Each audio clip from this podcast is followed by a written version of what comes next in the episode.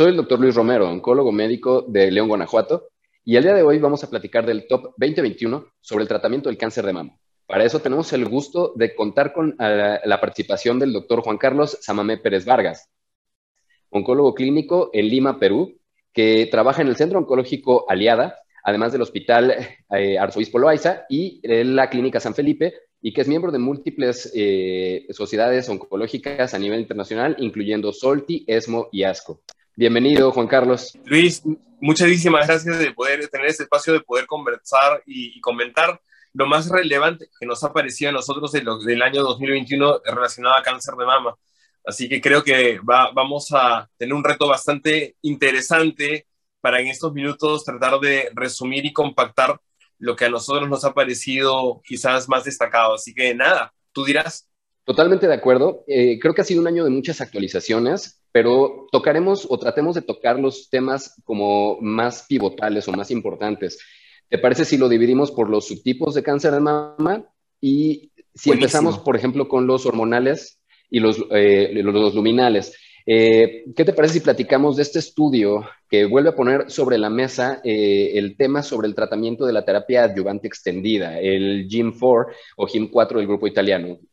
¿Qué opinión te merece? Sí, mira, es un estudio interesante presentado en, ESMO. Yo creo que han, ido, han habido varios hilos conductores a lo largo de todo este año de lo que es luminales o hormonodependientes. ¿no? Uno de ellos ha sido regresar a, a, a, lo que teníamos un poco olvidado, que eran los inhibidores de aromatasa.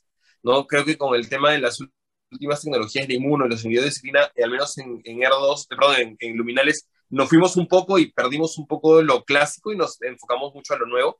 Entonces, en el GIM4, interesante porque es una población de cáncer de mama postmenopáusica. Meten en, en, la bolsa a pacientes que tienen hasta T3, ganglios positivos, y les ofrecen dos o tres años primero de TAM, de tamoxifeno, y luego dividen a dos o tres de letrozol como si fuera un switch, o cinco años de letrozol definitivamente, y lo que buscaban era eh, sobrevida libre de evento de enfermedad, evitar que la enfermedad recaiga básicamente. Y se ve que al aumentar a cinco años el tema del letrozol, las tasas de recidivas son muchísimo menores con un nivel de tolerancia bastante adecuado.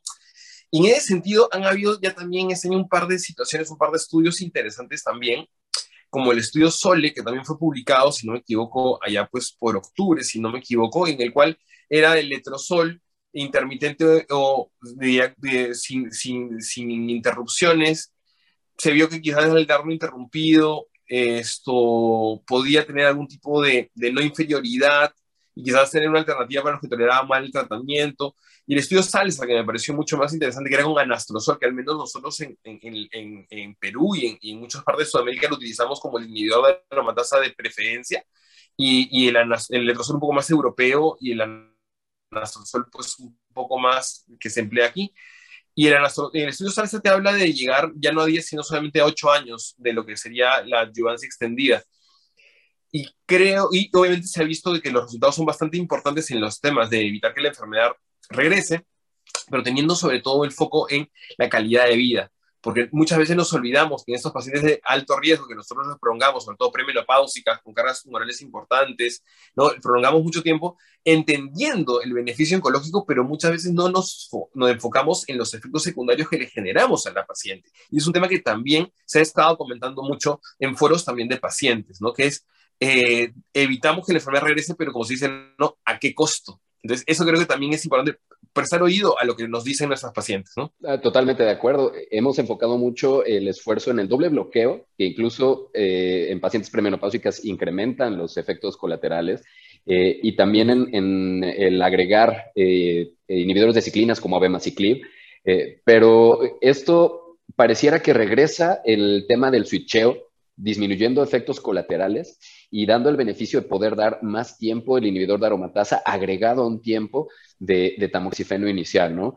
Eh, creo que es algo que, tenemos que retomar porque a fin de cuentas en muchos países la falta de acceso a terapias eh, dirigidas eh, sigue resultando complicada y, tener o usar lo que ya teníamos conocimiento y acceso nos vuelve a dar buenos resultados para las pacientes. Sí, Ahora, sí, sí, no, definitivamente, perdón, definitivamente de acuerdo con lo que tú dices. Yo creo que no podemos olvidar lo, lo, lo, que tenemos y lo clásico, y aparte, eh, nos lo nos obligamos a recordarlo diariamente, porque como tú ya bien has dicho, el tema del acceso en todo lo que es Latinoamérica es algo común, y una situación común, que ocurre que al lunes siguiente que regresas de cada congreso, tú en el congreso estás viviendo pues la panacea y regresas a tu realidad, y a veces choca. Entonces uno dice, caray, pero aquí regreso una, de, de tener el jardín del Edén a tener solamente pues dos o tres cosas, pues con eso tenemos que manejarlo y no lo estamos haciendo mal. Y creo que me ha gustado que este año hayan opciones, hayan estudios que hablen de esto. Digo, nosotros prácticamente usamos en la práctica clínica diaria, ¿no? Totalmente de acuerdo. Eh, y justo retomando el tema de, eh, abrirle un, nuevo espacio a otros medicamentos que no sean solo inhibidores de ciclinas, P3, eh, terapias blanco. estos nuevos estudios, viene el Emerald presentado ahora en, San Antonio con el Asestrant. Eh, ¿Tú qué opinas sobre esta nueva gama de medicamentos de los eh, CERT orales? Mira, yo creo que importante porque teníamos al único CERT, ¿no? Que era intramuscular, que era el fulvestrant. Siempre durante mucho tiempo se dijo, oye, porque eran dos inyecciones, ¿por qué? La dosis, era la presentación, eran temas más bioquímicos, ¿no? Y aquí se no incomoda, es un gran fármaco. Yo considero que el fulvestrant es un excelente fármaco, pero tenía esa limitante. Entonces, lo que creo que nosotros tenemos que empezar a ver es una gran oportunidad con la aparición de todos esos CERTs orales. Básicamente creo que el, el, el presentado en, San Antonio el Emerald ha sido creo una gran alternativa y nos plantea justamente una población multitratada, ojo, una población en la cual ya ha tenido al menos una progresión a quimioterapia e inclusive a inhibidor. Entonces estamos hablando de una población ya que tiene mutaciones ya adquiridas importantes y el estudio lo, lo, interesante porque pone con, con población ITT y luego con población con mutación de SR1, ¿no? y se ve de que cuando tú lo ves en los valores eh, eh, netos de lo que es meses, el beneficio del Elacestrant versus una, se comparó con, con terapias hormonales a elección del, del, del, médico, incluido el fulvestrant. No hay mucha diferencia en meses, pero la tasa ya en porcentaje de PFS es bastante importante a los 6 y sobre todo a los 12 meses, lo que te da una idea de que estos fármacos tienen algo de uso, en poblaciones multitratadas en las cuales puedes seguir utilizando la vía hormonal, ¿no? Sin pasarte todavía al tema de quimio o inclusive regresar a la vía hormonal luego de haber utilizado la parte de quimio. Entonces, prolongamos mucho más ese tipo de respuestas y creo que ya se vienen en cascada también no solamente el tema del ELA, sino también tenemos al Camis Strand, al Gilead Strand, tenemos también al Amnes Strand, que se han sido presentados en ASCO, ¿no? El estudio Amira, el estudio eh, Sopersevera, el estudio Serena 4. Creo que se viene nuevamente una playa de, de, alternativas que creo que van a ayudar y como son orales van a funcionar. Y no solamente en escenarios avanzados, estoy seguro que van a ir moviéndose a escenarios quizás a segundas, primeras líneas y por qué no también entrar a la parte de enfermedad temprana. Se antoja, se antoja totalmente eh, darle este nicho que, que Fulvestrant, siendo un gran fármaco, no se, eh, no se dio la oportunidad de explorar el beneficio en terapia, como una terapia adyuvante y que probablemente lo hagan estos, estos tratamientos, incluso también combinado con, con, las terapias dirigidas que usamos ya en una, en una base pues cotidiana, ¿no? CDK4-6, eh, P3K, Emetor, vamos, eh, se, se, vienen cosas interesantes con esta playa de, de medicamentos que, como bien lo mencionas.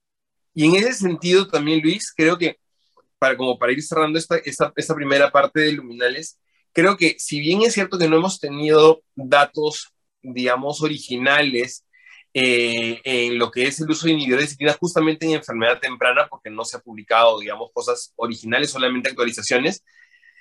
En el último San Antonio, por ejemplo, sí fue un trending topic el tema de hablar de todos los estudios, de, de, de todos los, los estudios de, adyuvancia con, con inhibidores de disciplina, ¿no? No solamente el Monarch E, que es el único que está estandarizado y protocolizado y aprobado por FDA, sino el, que, bueno, justamente se habló mucho porque la aprobación de FDA fue muy cercana justamente a, San Antonio, y pero también se habló de, del por qué, qué ocurrió en Palas, qué ocurrió en Penélope B, o lo que se nos viene con Natalie, ¿no? Que creo que va a ser importante porque definitivamente se van a ir moviendo todos estos a la vía más temprana, obviamente con la intención de no tratar enfermedades avanzadas, sino evitar que la enfermedad relapse. Así que creo que se vienen cosas muy, muy interesantes. A ver qué nos trae ya este, este 22. Buenísimo. Ahora, no podemos dejar de lado la plenaria de ASCO 2021. Eh, ya teníamos experiencia con eh, el estudio de talazoparib y olaparib en, en, etapas metastásicas. Y viene el estudio Olimpia A con olaparib en eh, escenario adyuvante. Eh, platícanos tu opinión de este estudio, ¿cómo lo ves? Yo creo que el Olimpia A entra a, a, una tendencia que hemos tenido últimamente que era lo de la adyuvancia extendida, entre comillas, ¿no? O sea, utilizábamos el CreateX, fue un estudio con la capacitabina que la volvimos a le quitamos un poquito el polvo y la volvimos a poner en funcionamiento en la capecitabina con el CreateX, el CISUC y demás. Pero claro, ¿qué pasaba en justamente una población específica como era la población BRCA mutada, no? Recordar siempre de que estamos hablando en mama de mutaciones BRCA germinales. Muchas veces uno piensa también que usamos somático como ovario, pero es netamente germinal. Y esto fue población netamente germinal. Y interesante el tema de, que justamente en pacientes de alto riesgo, sean triple negativos o luminales que tengan estas, estas mutaciones, nos permita tener este tipo de, alternativas de mantenimiento como ya se aplicaban en ovario, pero justamente para evitar que la enfermedad relapse. Yo creo que eso es una gran alternativa para un subgrupo de pacientes que cada vez estamos targeteando más. Ya no es tan eh, etéreo pensar que nosotros eh, pidamos consultas a genética o pidamos paneles de, genética, para poder hacerlo. En Latinoamérica muchas veces se aprueban solamente dos, para lo que es bracas, en otros lugares se aprueban ya mucho más esto, paneles de genes, pero así eso vamos. Y creo que esto es una gran alternativa para una población que está quedando un poco eh, desguardada, pero que era de alto riesgo. Creo que nos va a ayudar mucho para poder poner eso justamente en la tendencia de este tipo de, estudios, como te digo, de adyuvancia extendida, ¿no? Ya queda por ahí la pregunta, ¿no? Porque la, la comparación fue contra placebo, ¿no? oye, si se hubiera comparado quizás con versus Cape, ¿no? Porque por ahí ya quedó descartado, había algunas intenciones de hacerlo con platino alguna vez, ¿no? Y los platinos en el mantenimiento quedaron descartados, pero con el de Coja Green. Pero yo creo que ahora quizás, eso es una alternativa, pero si me antoja ya hacer algo más académico y sería preguntar quizás para un póster o algo, es poblaciones pequeñas o de real world data, real world evidence, y, y ver si me compara contra CAPE no lo sé, igual los, resultados no son tan luminarios, ¿no? Luminosos. Totalmente de acuerdo. Y sobre todo también salta la pregunta de qué pasa, porque a mediados de año también FDA da la aprobación a pembrolizumab en el escenario neoadyuvante y adyuvante para las pacientes triples negativas. Entonces, vamos a tener que empezar a, o a lo mejor ya pensar en un algoritmo, eh, si tenemos que determinar mutación germinal de BRCA desde eh, etapas tempranas de cáncer triple negativo, eh, si tenemos que extender esto a hormonas positivas, HER2 negativo, si existe un beneficio en estas pacientes, y en qué pacientes vamos a usar CAPE o pembrolizumab. Correcto. Y es hacer más, correcto, correcto. más discusión.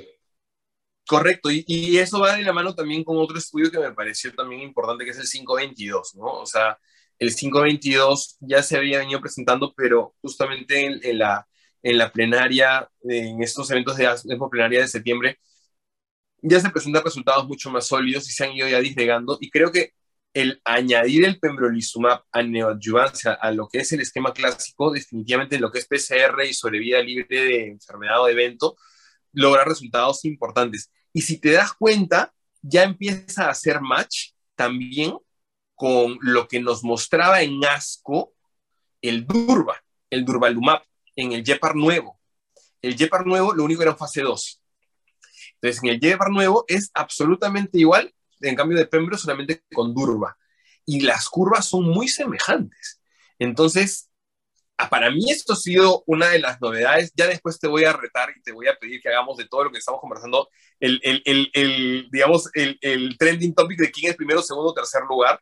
Pero yo planteo que la aparición de inmuno en escenario digamos, tan temprano, creo que es bastante provocadora. Totalmente.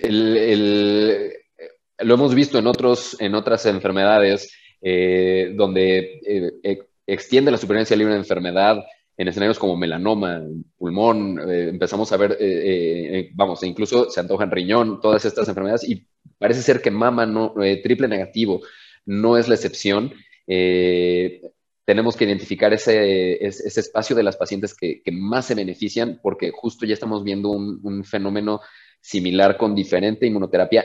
Extraña el retiro de, la aprobación de atezolizumab eh, por FDA Eh, entonces, eso es lo único que también llama la atención, que vienen estos dos resultados de Durba y de Pembro, pero Ateso da un paso para atrás.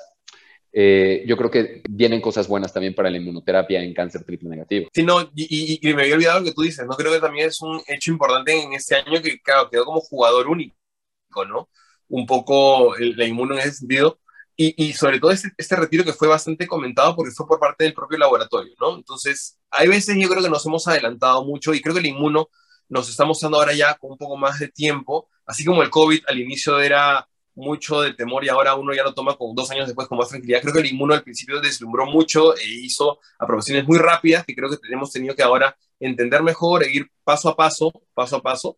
MAMA ha sido de los últimos escenarios en los cuales entra la inmunoterapia y entró por la puerta de, de, lo que es triple negativo, ya está también en luminales, pero yo sí creo que hay que ser cautos y hay que ir paso a paso y creo que el, ejemplo de lo que es el, retiro de lo que ocurrió ahora con Ateso, creo que nos pone nuevamente en escenario para poder saber de que hay que ir con cautela y, y con pasos cortos pero firmes, ¿no? Correcto, correcto. Eh, y, y, poder saber en cuándo cuándo y en qué paciente usar estos medicamentos que, que bien usados resultan en, en eh, muy buenas opciones.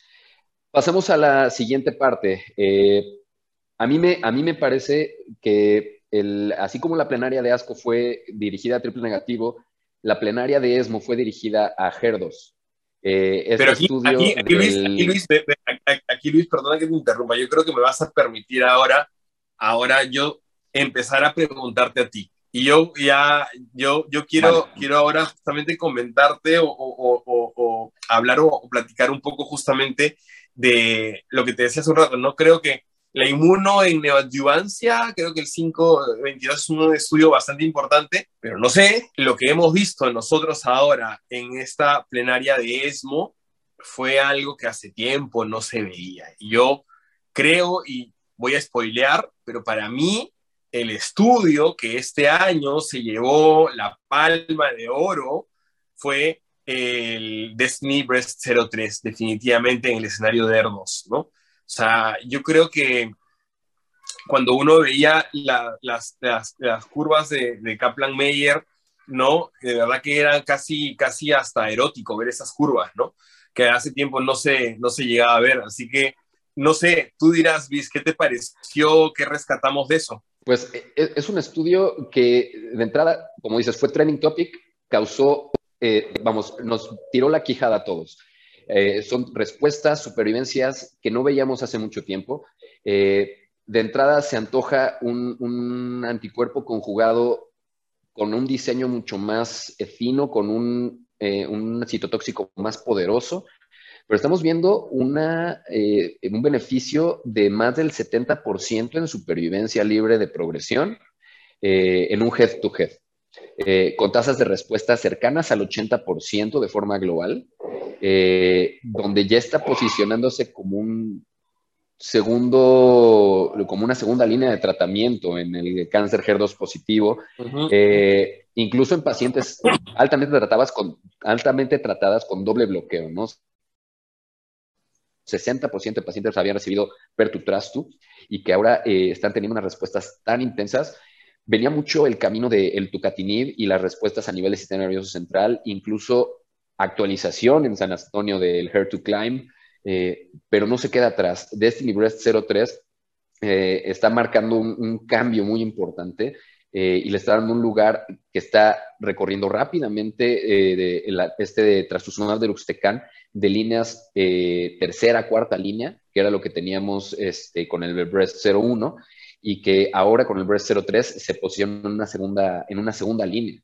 Se antoja justamente pensar que con esta fuerza y con esta evidencia podríamos eh, ver a lo mejor el beneficio que no se vio con eh, llevarlo a una primera línea o al escenario neo o adyuvante que, que no logró el TDM1 este, y creo que es algo que se antoja intentar buscar. Hay que tener cuidado porque sí creo que la toxicidad eh, nueva que da el deruxtecan, está, este 10% de eh, neumonitis o eh, enfermedad pulmonar intersticial, hay que tenerlo en, en, visión.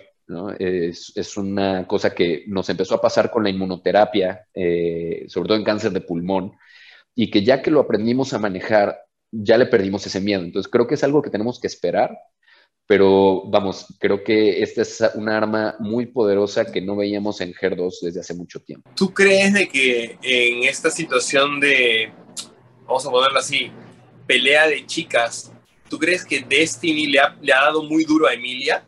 ¿No? Esto, o, desplazó a Emilia. Sí, eh, eh, la, respuesta muy, muy concreta sería sí. Es, es, un, es, una pelea directa, es un head-to-head. Eh, estamos viendo un, Tyson contra Mayweather, si lo quieres ver así. Y, creo, y, creo que sería muy ambicioso decir que es Mohamed Ali, pero eh, sí estamos viendo que, que dio, un, golpe contundente, está poniendo el brazo sobre la mesa y está diciendo, aquí voy, tengo eh, un beneficio importante. Es, es, es importante saber que eh, no eran pacientes exclusivamente segunda línea, eran pacientes previamente tratados y son más de 500 pacientes. Entonces, lo que sí sabemos es que le está diciendo que este, este anticuerpo está mucho mejor diseñado, lo que pareciera ser, eh, y que ofrece mucho más beneficio para las pacientes. Eh, yo creo que sí, lo está, lo está haciendo a un lado y lo va a desplazar como, así como Emilia desplazó los estudios con la patinía. Sí, yo creo que también igual lo, lo, ocurrió en su día, ¿no? Yo creo, a ver, viéndolo por el lado positivo, yo creo que la, la situación es que cada vez hay más jugadores en R2. Y R2 muchas veces ocurre que por estos más jugadores que tenemos eh, como alternativas, nos olvidamos de la gravedad del asunto, del, del, animal tan bestia que es, que es ER2. ER2 es un tumor muy agresivo, pero como lo tenemos casi domado por todas las alternativas, entonces creo que lo, lo, sentimos mucho más tranquilo. Creo, no sé si te pasa a ti, pero yo a veces me siento mucho más tranquilo tener un ER2 al frente que tener un luminal B, ¿no? Eh, entonces, creo que por ese lado lo visto y efectivamente creo que TDM1 va a quedar para líneas interiores, más líneas, más opciones, mayor sobrevida. Hablamos de pacientes, obviamente ya en enfermedad avanzada. Y eso creo que ayuda, ayuda muchísimo, ¿no? Y lo que se va a ir viendo también es el, el, posicionamiento, porque Destiny está haciendo, como te digo, se lo ha agarrado ya no con Emilia, sino también con Catherine, o aparentemente con Catherine, porque también ya hay un estudio que está corriendo en el cual se muda y a lo que es el escenario de adyuvancia extendida, aquellos pacientes que no logran respuesta completa patológica con el 0,5, el Destiny 0,5. A ver qué sale, porque teóricamente no siempre ocurre que en escenario avanzado hay esas curvas y en escenario temprano no necesariamente. Entonces vamos a ver ¿no? cómo se va moviendo y la, la irrupción del TUCA, como tú dijiste, sobre todo para lesiones cerebrales, que tiene bastante impacto incluso en sobrevida global. Sí, totalmente. Creo que es, eso es lo que más tenemos que rescatar eh, consideramos que antes los luminales eran los que tenían más armas y ahorita estamos viendo ya una cantidad de arsenal para las HER2 que está creciendo. Eh, y entonces ya no tenemos nada más trastuzumab y la patinib como era hace ocho años. Ya tenemos claro. trastuzumab, dos anticuerpos conjugados, más inhibidores de tirosina sinasa, eh, tenemos eh, el doble bloqueo con pertuzumab. O sea, creo que tenemos ya coincido, a veces uno, si se tiene el acceso a todos estos tratamientos, se siente más tranquilo de tener una paciente con HER2 positivo que con una luminal B. Eh, justamente porque sabes que tienes más armas. Totalmente de acuerdo, totalmente de acuerdo. Escúchame, yo creo que no, no, no, no, no podríamos extender mucho más. ¿ah? Acordémonos que nos han dado el encargo de resumir un año entero. Entonces, yo lo que te propongo ahora, quizás como parte final, es como una especie de miscelánea. Ya hemos hablado de luminales, hemos hablado de dos, de tipo negativo, como algo de miscelánea. ¿Qué cosa te deja, por ejemplo, en el tema de plataformas? ¿Algún estudio que tú que, que llame la atención, no? Eh, Responder, quizás, que se presentó una semana antes de inicio San Antonio. Eh, sí, eh, a fin de cuentas, creo que todos teníamos mucha, mucha expectativa del Responder. Se dio un análisis preliminar también en 2020, se hace un análisis extendido en 2021. Eh, llegamos a la misma conclusión, la realidad. Eh, las pacientes posmenopáusicas 1 a 3 ganglios, eh, hormonas positivas HER2 negativo, eh, con un oncotype 0 a 25, no tienen un beneficio en supervivencia al agregar quimioterapia, pero las pacientes premenopáusicas siguen teniendo un delta, ¿no? un 2.5, 2.8 de diferencia en beneficio al usar quimioterapia en 1 a 3 ganglios, sobre todo si tienen eh, eh, más hacia el 25, ¿no? De 10 a 25. Eh, aquí lo que más llamó la atención fue esta discusión que se generó si el beneficio de la quimioterapia en estas pacientes era realmente por la supresión hormonal que induce la quimio o si era realmente por el beneficio de la quimioterapia.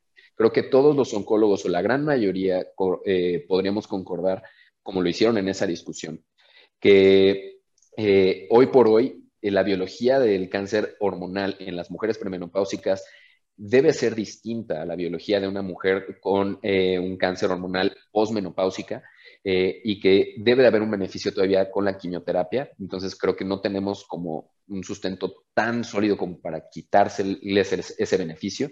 Eh, pero a fin de cuentas el responder nos, nos deja eso, ¿no?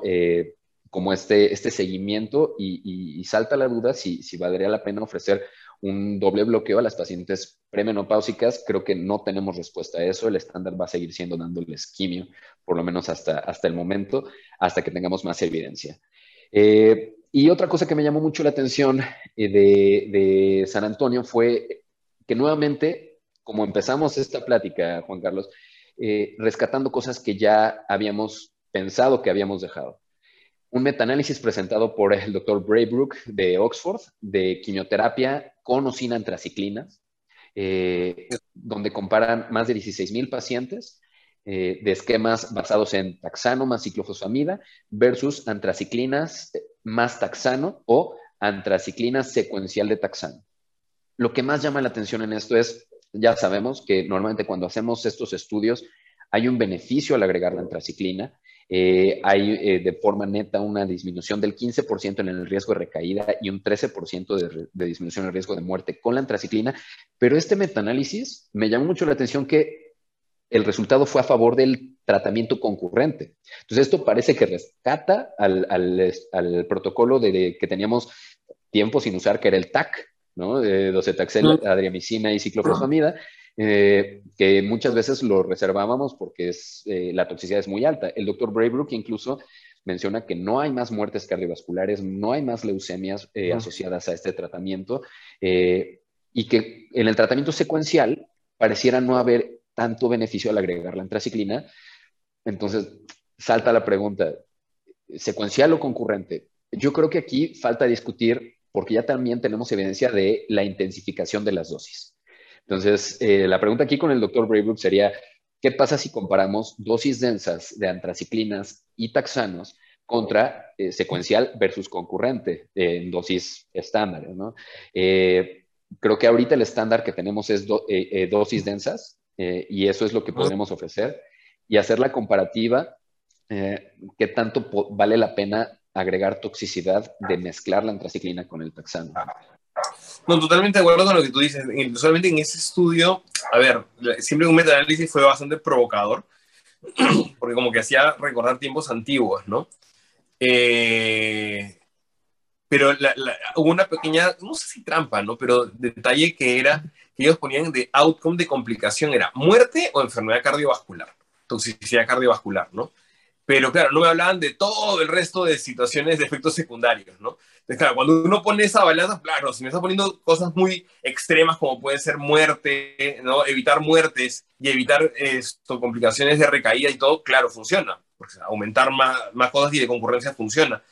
Pero regresamos a la pregunta inicial, ¿a qué costo? Que es lo que justamente estamos analizando ahora, que ya parece hasta meme, ¿no? De a qué costo. Pero claro, es que eso es cada vez más relevante. Nuestros pacientes nos dicen, doctor, muy bien que no me regrese la enfermedad, pero no quiero tener ninguna complicación posible que no sea morirme, ni que sea generar una leucemia, ni un problema cardiovascular. Y aparecen todas las situaciones que, eh, que, pueden ocurrir al, al, concurrir estos dos fármacos. Yo creo que si bien es un metaanálisis, no cambia, no cambia nuestra secuencialidad que estamos usando ahora mismo de antraciclínicos y taxanos, sea en dosis estándar o sea con dosis densa. Yo creo que seguimos manteniendo ese estándar. Y quizás podríamos pasar a, en algunos pacientes que sean ya de extremado alto riesgo, pero tendríamos que regresar ya a volver a hacer estudios, que claro, la, la que hicieron estudios antes de las biologías, cuando no se entendían las biologías de la enfermedad. Entonces, que vamos a tener que volver a reescribir la oncología en mama, se puede hacer. Pero no sé si estos sean estudios quizás que antes eran muy patrocinados por la industria, sino sean estudios más académicos. Y ahí tenemos un rol nosotros quizás con algunos trabajos que podemos hacer siempre como nosotros lo venimos diciendo aquí en Science Link, que es el tema de eh, en Latinoamérica haciendo hermanazgo en, el tema de investigación, de publicación de real world data, real world evidence, que creo que es fundamental esto, ese tipo de, de foros o ese tipo de, de, comunicaciones que estamos haciendo ahora que se ven en toda la Iberoamérica, nos ayudan porque creo que es un fundamento más académico y en el cual creo que quizás ahí podríamos tener el eco para poder responder esta y otras preguntas que definitivamente se nos quedan en el tintero. Correcto, nos quedamos con mucha tarea.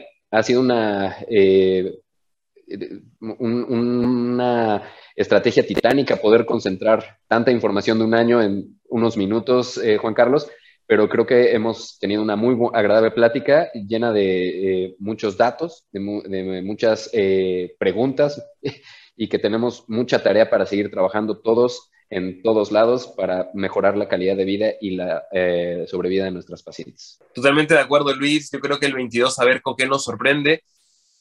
Ya, bueno, y, espero que no nos sorprenda como Omicron, sino con otras cosas diferentes. Así que a ver qué, qué, se nos viene por, por delante y, definitivamente seguir este tipo de, de, eventos o este tipo de iniciativas que tiene Science Link, mantenerlas, porque creo que la idea es justamente popularizar y difundir la información de una manera mucho más fácil de comunicar, como lo estamos haciendo, como lo has hecho tú de manera maravillosa. Y lo que tú decías, ¿no? No nos maten, hemos querido hacer, creo que lo que a ti te parece más relevante y a mí también, que definitivamente habrá otras personas que les parezca otras cosas mucho más relevantes, pero por el momento es esto. Y si quieren, pues ya nos dejarán algunos comentarios seguramente ahí cuando se suba esto y cuando esté presente en las redes, ya no los dejarán para poder ir conversando, platicando y siempre viendo alternativas para poder hacer investigación siempre a nivel regional. Muchísimas gracias Luis, a ti, a Science nuevamente por la invitación y a tus órdenes para una siguiente plática. Me ha, me ha encantado, me ha gustado muchísimo. Igualmente un placer, un placer Juan Carlos y muchas gracias a Science Link y seguimos en contacto, todos cuídense mucho. Cuídense, hasta luego.